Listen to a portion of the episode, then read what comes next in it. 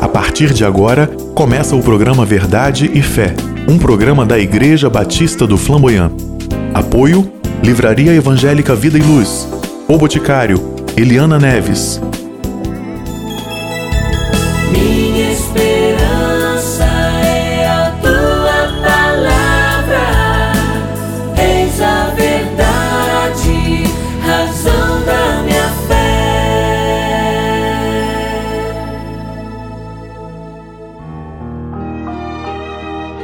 Ouça agora uma mensagem bíblica pelo pastor Sandro Reis em um dos nossos cultos na Igreja Batista do Flamboyant.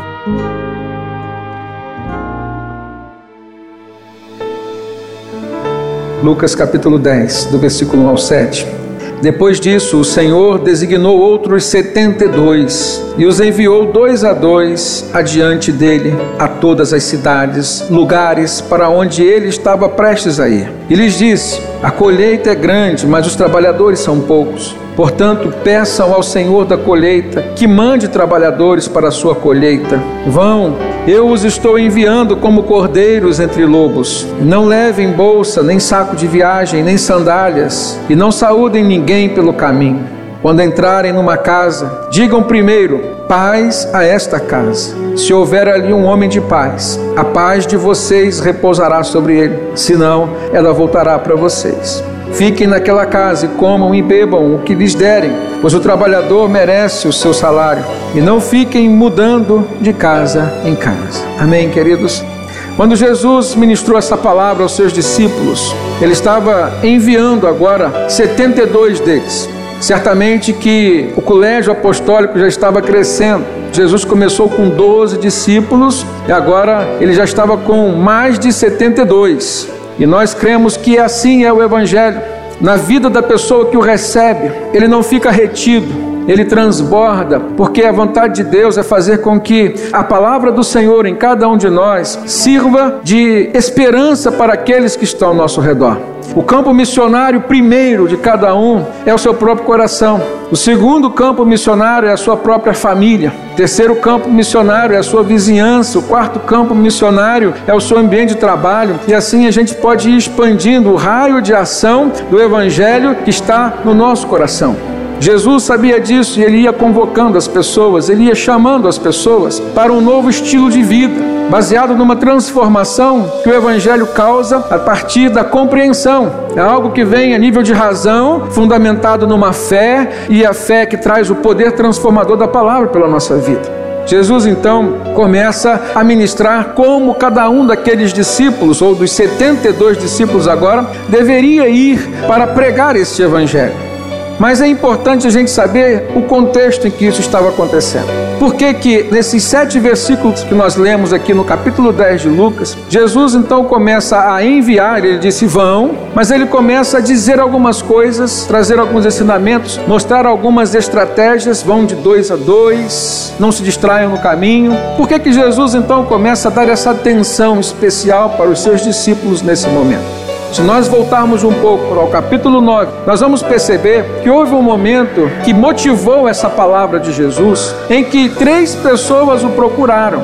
Primeiramente, um homem chegou até ele, no versículo 57 do capítulo 9, e disse assim: Senhor, eu te seguirei para onde quer que tu fores. Aí Jesus, então, conhecendo esta pessoa, ele foi até ela e disse assim: Olha, as raposas têm suas tocas, as aves do céu têm seus ninhos, mas o filho do homem, ou seja, se referindo a si mesmo, não tem aonde reclinar a cabeça. E aquela pessoa então não foi, não continuou naquele desejo de seguir Jesus. Certamente que Jesus viu naquele coração, naquele homem, um sentimento que foi confrontado com essa palavra.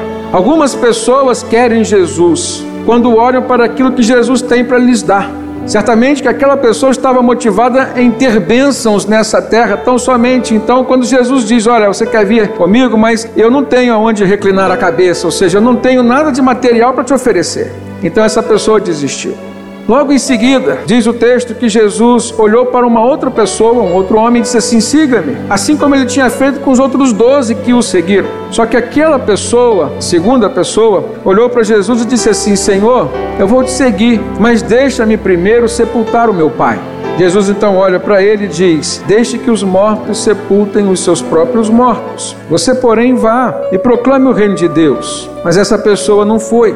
O que ela demonstrou naquele momento foi que ela estava muito interessada em resolver questões pertinentes ao sepultamento do seu pai.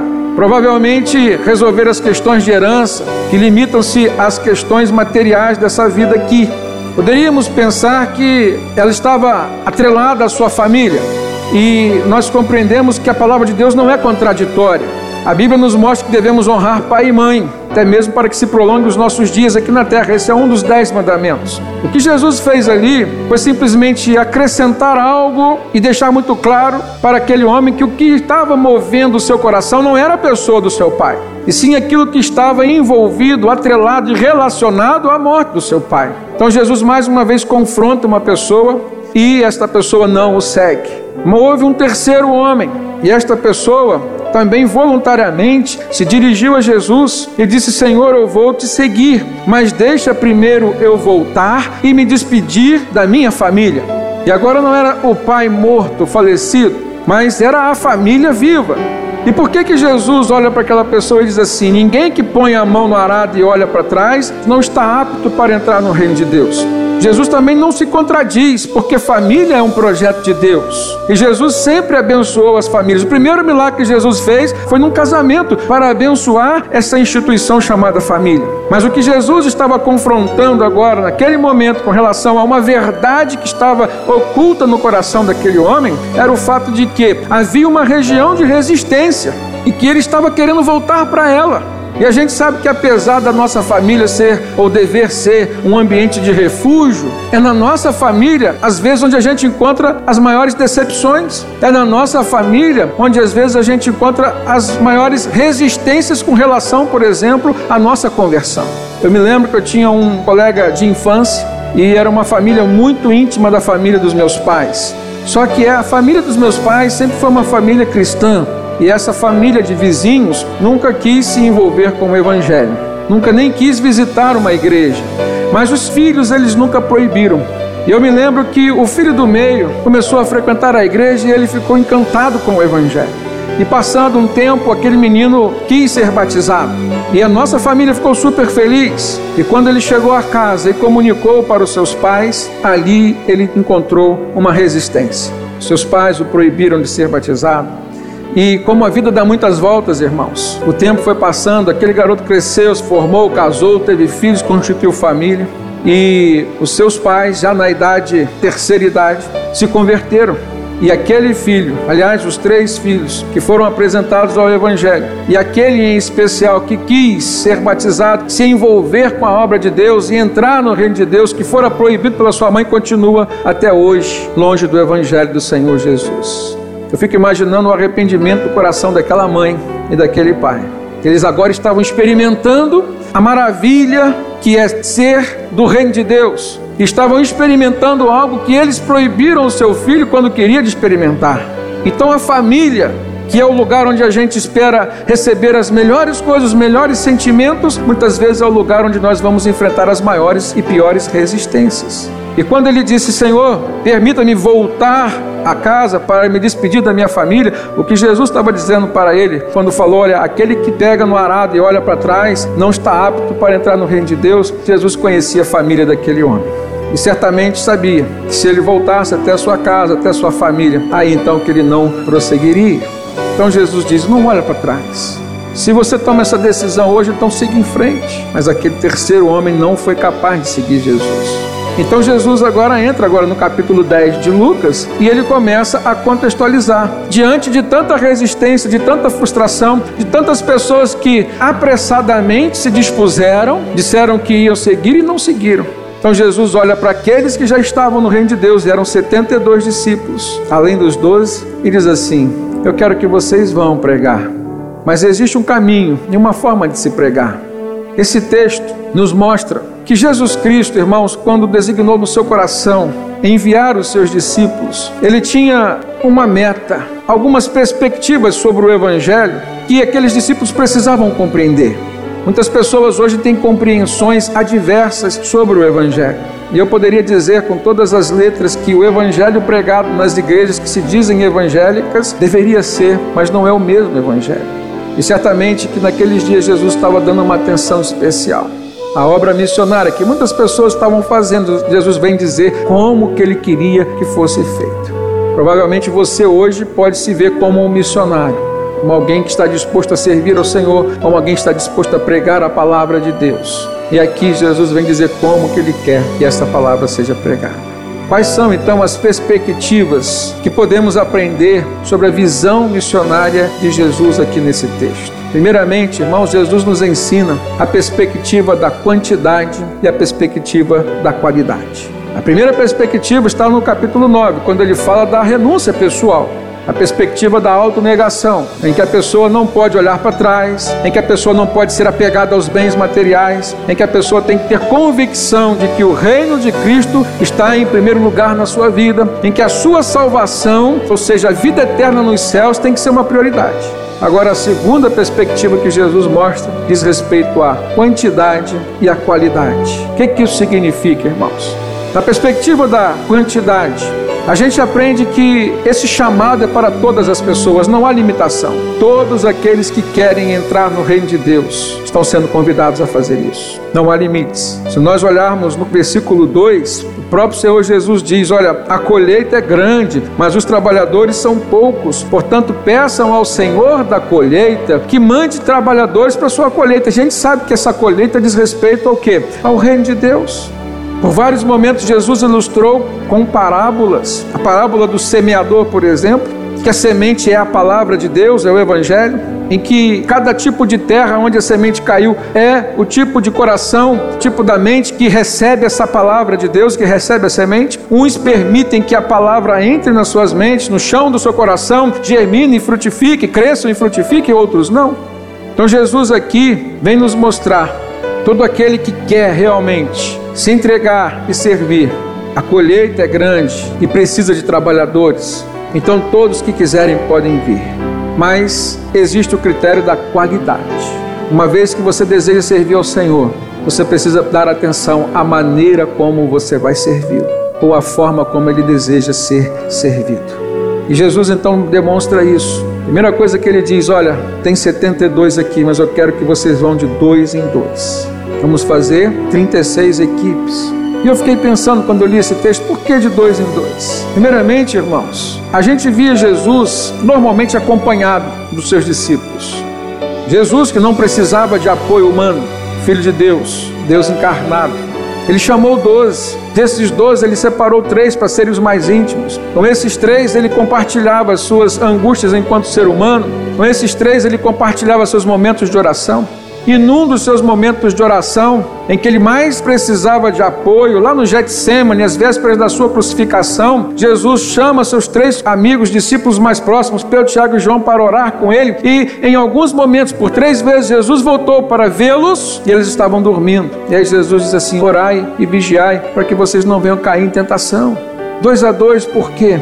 Quando um estiver adormecido, o outro vai acordá-lo, porque quando um estiver enfraquecido, o outro vai fortalecê-lo. E às vezes, irmãos, a gente precisa ser honesto.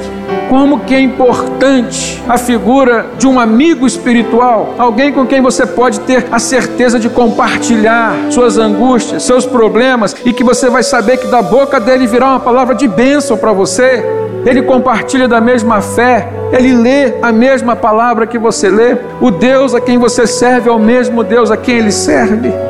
Não é bom que o homem viva só já disse Deus, fez uma companheira para o homem lá no Éden, abençoou e continua abençoando todo aquele que quer ter um casamento firme, seguro. E não há casamento que seja firme, seguro, abençoado se não houver cumplicidade, se não houvesse companheirismo, se não houver essa predisposição no coração dos dois de ser um apoio, de ser um arrimo para o outro, porque quando um está enfraquecido, o outro está lá forte para segurar. A figura do intercessor, o apóstolo Tiago diz: a oração de um justo pode muito em seus efeitos. A figura de um intercessor só funciona a partir de duas pessoas. Você só é intercessor se você tiver com uma outra pessoa por quem você vai orar. Senão você vai estar orando por si mesmo. Isso não é interceder. Por que duas pessoas? Enquanto um estava pregando, o outro devia estar orando. Porque duas pessoas, irmãos, enquanto um está orando, o outro está vigiando. Jesus disse: orar e vigiar para que não caia em tentação. É maravilhoso quando você vive um casamento cristão em que você tenha certeza de que o seu cônjuge, seja a sua esposa ou o seu marido, estão ali atentos à luta espiritual que envolve o nosso lar. E você sabe que tem alguém ali atento, vigilante, junto com você, se esforçando para reparar as portas que às vezes se abrem, as janelas espirituais que às vezes ficam ali destrancadas, reparar as brechas espirituais que a gente muitas vezes deixa acontecer. E é por ali que as forças espirituais do mal entram e bagunçam toda a nossa casa. E casa aí você pode entender como sendo o seu lar, como pode entender como sendo o seu coração, a sua vida. O próprio apóstolo Pedro diz que nós, como pedras vivas, somos edificados como uma casa espiritual para assumirmos um sacerdócio santo. Então, a casa, sendo a vida do ser humano como um todo, a dimensão física, a dimensão espiritual, a dimensão emocional. Tudo isso pode ser vivido na perspectiva da presença de Cristo com você.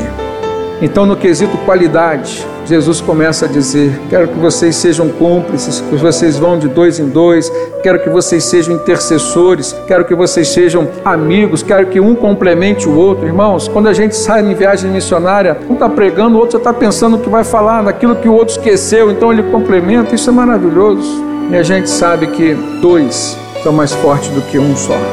Quando os dois estão na unidade do Espírito Santo, quando o mesmo Espírito os une. Jesus estava ministrando isso para os seus discípulos. Depois ele disse: Eu quero que vocês vão a todas as cidades e lugares por onde eu estou prestes a ir. Aqui a gente vê algo a mais. Essa frase demonstra que havia no coração de Jesus um planejamento prévio, irmãos, uma estratégia. Jesus já tinha traçado as cidades, os lugares por onde ele ia passar, tanto que ele disse para os seus discípulos: Olha, são 36 equipes, eu quero que vocês vão na minha frente por esse, esse, esse lugar. Os lugares onde diz o texto que Jesus estava prestes a ir. Quero dizer para você que antes de você fazer um planejamento para a sua vida, em todas as áreas, porque aquilo que a gente vê aqui na área espiritual se aplica também à área física, à área emocional, nossa vida material. Peça uma estratégia de Deus porque muitas vezes você vai ser um missionário a partir de algo que você nem imagina. Deus vai te usar lá no seu trabalho. Você não está fazendo essa associação da sua maneira de trabalhar com o evangelho que você precisa pregar.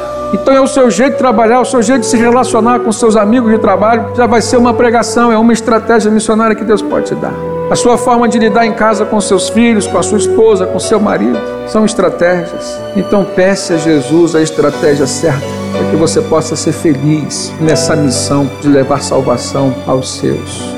O que a gente pode dar, a gente vai dar para os nossos filhos, independente de onde eles estiverem, irmãos. Mas aquilo que Deus tem para dar, Ele só vai dar aos nossos filhos se os nossos filhos estiverem no caminho que Ele traçar. As bênçãos de Deus têm endereço certo, irmãos, e tem um jeito certo, a forma certa de chegar aos nossos, de chegar a nós também. Precisamos, sim, de estratégias espirituais para sermos bênção na vida dos outros e termos sucesso na nossa missão. A segunda perspectiva que eu gostaria de mostrar para os irmãos é a perspectiva do cuidado, da simplicidade e da prudência. Olha comigo, versículo 3. Jesus, depois de dizer para eles irem, diz assim: Eu estou enviando vocês como cordeiros entre lobos. Vão, eu os estou enviando como cordeiros entre lobos. O que, você faria se ouvisse um, uma mensagem dessa de Jesus hoje? Certamente você ia pedir misericórdia, Senhor. Eu não quero ir para meio de lobos. Provavelmente alguns poderiam até desistir. O que nos é peculiar como seres humanos que somos, às vezes nós estabelecemos alguns critérios, irmãos, dizemos assim: Senhor, eu estou pronto para te servir, mas nisso, nisso e nisso. Desde que seja assim, assim, assim. Ah, nesse horário, nesse horário, nesse horário. Pare e pense um pouquinho aí se você já não fez isso. E às vezes a gente acha que está servindo a Deus, mas não é como Ele quer. Deus quer prioridade, primícias ao que Deus espera de nós. Se queremos ver bênçãos de Deus em todas as áreas da nossa vida, então todas as áreas da nossa vida precisam glorificar o nome de Deus e estarem envolvidas na obra de Deus. Então Jesus diz: Estou enviando vocês como cordeiros entre lobos. E aqui, irmãos, primeira coisa que a gente percebe é o cuidado. Jesus está dizendo: tomem cuidado. Cuidem de vocês para que vocês possam cuidar dos outros. Cuidem de vocês para que vocês possam cuidar dos outros. Você tem agido assim? Ou você tem sido uma pessoa tão egoísta a ponto de não sobrar tempo para você cuidar de ninguém? No outro extremo, Você pode ser uma pessoa que só se dedica a cuidar dos outros, esquece de si mesmo. E às vezes a gente tem a nossa vida encurtada, a gente vai perder tempo de poder cuidar mais tempo dos nossos porque a gente cuidou menos de nós e aí a vida passa. Então cuide de si para que você possa continuar cuidando dos outros. Segundo, Jesus fala da prudência. Se nós olharmos no Evangelho de Mateus, no capítulo 10, nesse texto de Mateus, Jesus envia seus 12 discípulos, em Lucas ele envia outros 72. No Evangelho de Mateus, Jesus fala praticamente as mesmas coisas, são as mesmas recomendações. Foram duas viagens missionárias distintas, mas para toda viagem missionária as recomendações são as mesmas. E lá em Mateus capítulo 10, versículo 16, Jesus diz assim: Eu os estou enviando como ovelhas entre lobos. Mas Jesus não para aí, ele conclui dizendo assim: Portanto, sejam astutos como as serpentes e sem malícia como as pombas. Usando uma versão mais nova, a gente encontra: sejam prudentes como as serpentes e simples como as pombas. Ou seja, tenham cuidado, tenham prudência, mas sejam simples. Sejam simples. E o que, que a gente pode aprender com isso? No versículo 4, Jesus começa a explicar essa simplicidade. Ele diz: Não levem bolsa, nem saco de viagem, nem sandálias. Certamente porque isso vai dificultar a viagem de vocês. Depois ele diz: E não saúdam ninguém pelo caminho. Jesus não estava dizendo para os seus discípulos serem grosseiros, serem antipáticos. Jesus simplesmente estava dizendo para eles: não percam o foco, não se distraiam no caminho. Vocês têm um objetivo e ele precisa ser alcançado. Pare e pense, aplica isso na sua vida, irmãos. O que está distraindo você hoje? O que, que tem feito você perder o foco? E às vezes a gente encontra um caminho de uma bênção e a gente fica tão preso àquela bênção que a gente esquece do abençoador. E eu tenho aberto os meus olhos para muitas oportunidades que às vezes aparecem, sempre apareceram, mas às vezes aparecem no campo profissional, e que eu preciso dizer não, preciso rejeitar, porque são portas muitas vezes que o inimigo abre. Aparentemente foi Deus que abriu, mas não. Se não estiverem coerentes com aquela porta maior que Deus abriu para você e te direcionou, não entre. Diga não. Faz parte da auto-renúncia, da auto-negação e busca o discernimento espiritual porque isso pode ser uma distração para que você perca o foco de Deus para sua vida. Aparentemente é uma bênção, mas por trás é uma maldição. Vai comprometer a sua vida, a sua integridade espiritual e muitas vezes moral. O maligno reserva ciladas, armadilhas, e se é uma cilada, se é uma armadilha, vai ficar oculto. Você só vai saber quando você estiver lá dentro, cativo, prisioneiro. Esteja atento a isso, seja prudente. Seja simples, mas seja prudente. Não deixe que nada nessa vida venha fazer você a perder o foco. Amém, irmãos? A quarta perspectiva da visão missionária de Jesus. E ela é uma perspectiva que nos aponta para a palavra pregada, a mensagem do evangelho genuíno. Então Jesus diz no versículo 5 e 6, ele fala assim: "Quando vocês entrarem numa casa, digam primeiro: paz a esta casa". A essência do evangelho a ser pregado começa pelo desejo de transmitir a paz de Jesus. O Evangelho não pode ser confundido com nada que traga conflitos, nada que traga confusão. A Bíblia diz que Deus não é Deus de confusão. Se você quer uma estratégia espiritual para levar o Evangelho a alguém, comece pela paz. A palavra do Evangelho causa paz, ela confronta o pecado, mas o confronto do pecado, uma vez sendo absorvido e a pessoa compreendendo e permitindo ser transformada, ela vai sentir paz no seu coração. Jesus disse: Deixo-vos a paz, a minha paz vos dou. Não vou dou como o mundo a dá. Não se turbe o vosso coração e nem se atemorize, ou seja, não tenha medo. Não tenha medo de experimentar esse novo que Jesus tem para você.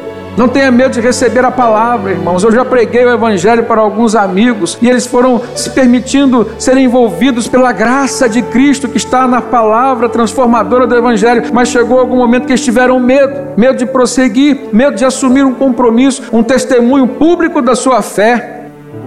A gente nem imagina como Deus quer fazer a obra, como Deus vai fazer a obra mas Ele faz. A gente precisa se apresentar para ser um instrumento, um instrumento abençoador, propagador dessa palavra tão preciosa e tão poderosa. Então essa mensagem precisa começar levando paz, disse Jesus. Lá em Isaías 52, versículo 7, Deus diz por meio do profeta: Quão são belos nos montes os pés daqueles que anunciam as boas novas, que proclamam a paz.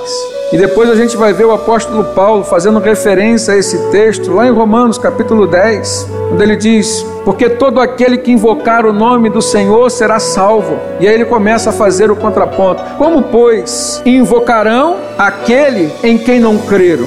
E como crerão naquele de quem não ouviram falar? E como ouvirão se não houver quem pregue para eles? E como pregarão se não forem enviados? Como está escrito, ele faz referência ao livro de Isaías. Como são formosos ou belos os pés daqueles que anunciam as boas novas.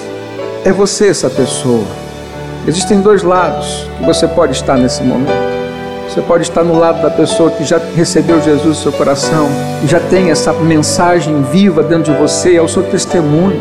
É quem você era, que a pessoa te conhecia e agora ela viu que você foi transformado. Isso é o Evangelho, é a palavra viva, é a palavra pregada por meio da sua vida. Você pode estar experimentando esse lado hoje de ser um missionário, de ser alguém que está pregando com o seu jeito de ser, com a transformação que o Evangelho fez na sua vida, mas você pode estar do outro lado. Alguém que está a observar alguém que está a escutar, alguém que está a ouvir essa palavra. E com o foco nessa palavra, Jesus diz: ela precisa ser da paz, mas ela precisa ser do juízo também. Voltando àquele texto de Mateus 10, quando Jesus enviou os doze, lá no versículo 7, Jesus diz assim: Por onde vocês forem, preguem esta mensagem. Dois pontos. O reino dos céus está próximo, o juízo virá sobre todos. Ao mesmo tempo que o Evangelho traz paz e a gente precisa anunciar a paz que o Evangelho traz, a gente precisa anunciar o juízo final, onde todos seremos julgados. E por último, essa perspectiva da palavra ainda. Jesus diz que ela precisa ser uma perspectiva de fé, de esperança e de salvação. Em Romanos 10, no capítulo 9, Paulo diz assim: Se você confessar com a sua boca que Jesus é Senhor e se você crê em seu coração que Deus ressuscitou Jesus dentre os mortos, você será salvo. Pois com o coração se crê para a justiça, para receber o perdão, e com a boca se confessa para receber a salvação. Amém? Em que lado você quer estar hoje? Essa palavra vem trazer um convite para você, e esse convite é urgente.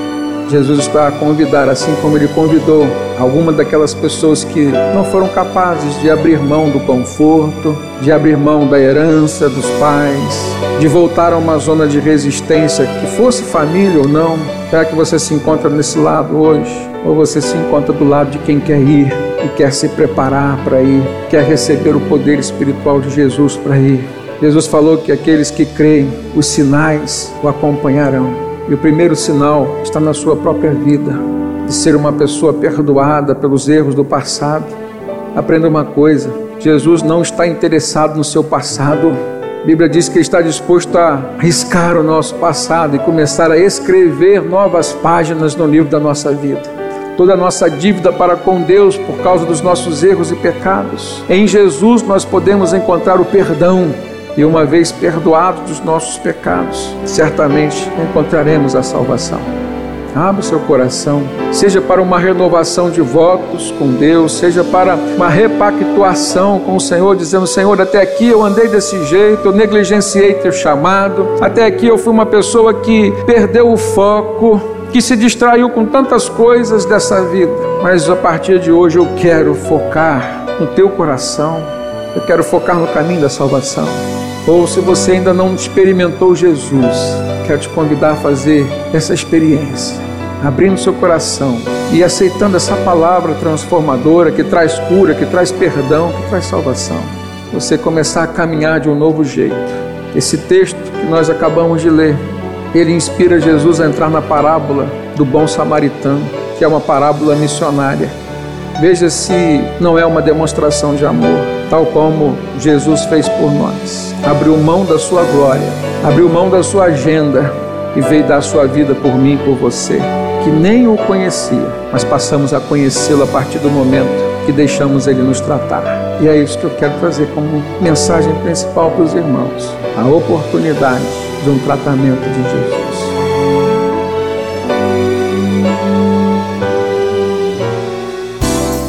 Está chegando ao final mais uma edição do nosso programa. Obrigado pela sua companhia e até o próximo programa Verdade e Fé.